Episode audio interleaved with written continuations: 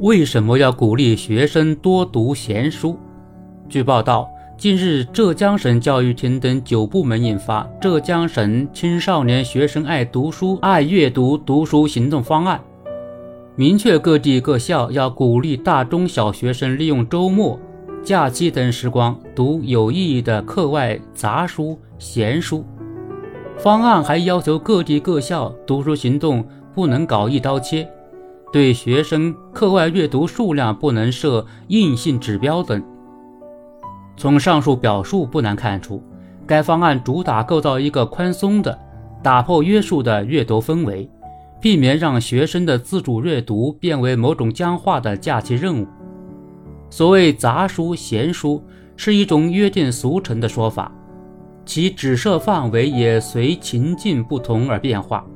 对学生群体来说，闲书主要是指与考试大纲无直接关系、与当下学业无明显注意的作品。可以看出，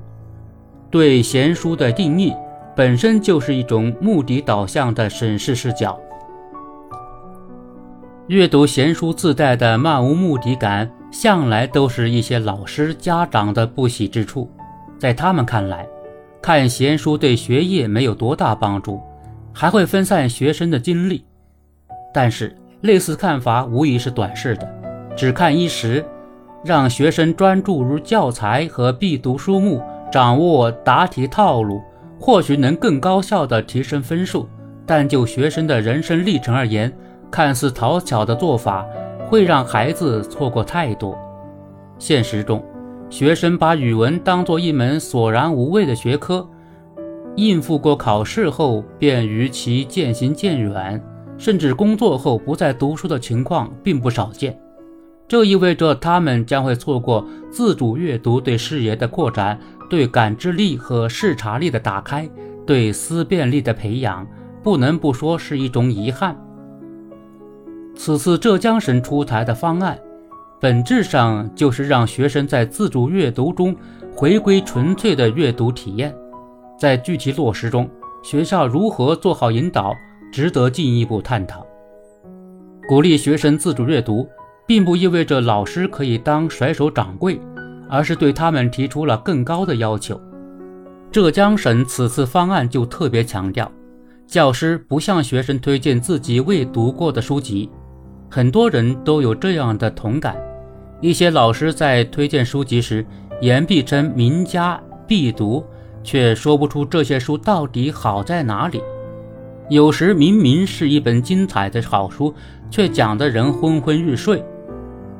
分享有道，介绍一本书时，是说说书名、提提简介，还是挖掘出其真正有意义之处，激发学生的探索兴趣，效果自然大相径庭。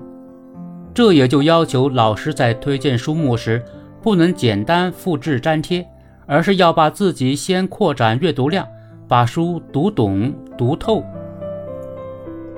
由此，一本书的感染力才能被扩展开来。当然，一个人的视野毕竟是有限的，学校不妨多与当地高校的教授、作家等群体展开座谈活动。很多时候。一次庖丁解牛式的读书分享，恰恰可以成为让学生爱上阅读的点亮时刻。鼓励学生读闲书时，也要尽量跳出条条框框，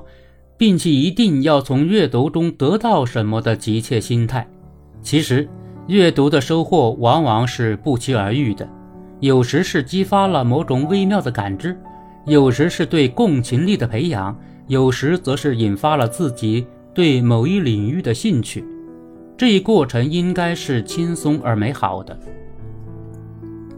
如果强行要求学生写读后感，总结出意义和启示，反倒会让人头脑紧绷，失了兴致。在营造爱读书的氛围时，学校还需要更多采取开放式的交流方式，比如可以鼓励学生进行批判性阅读。除了说出作品的精彩之外，还可以就哪些地方情节突兀、处理有失妥当展开讨论。再比如，学校可以在假期结束后多组织学生间的闲书交流活动，记得在笔者中学时，一位同学就曾饱含深情地分享他最喜欢的诗歌《面朝大海，春暖花开》。此前，我一直对现代诗歌不感冒，可当我听到他不是雕琢却情感真挚的声音，听他对诗歌意象娓娓道来，我才第一次感受到了现代诗歌所具有的灵性和动人之处。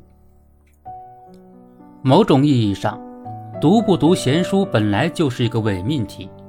古往今来，人类的智慧之作卷弋浩繁，教材收录的内容就算是其中的明星，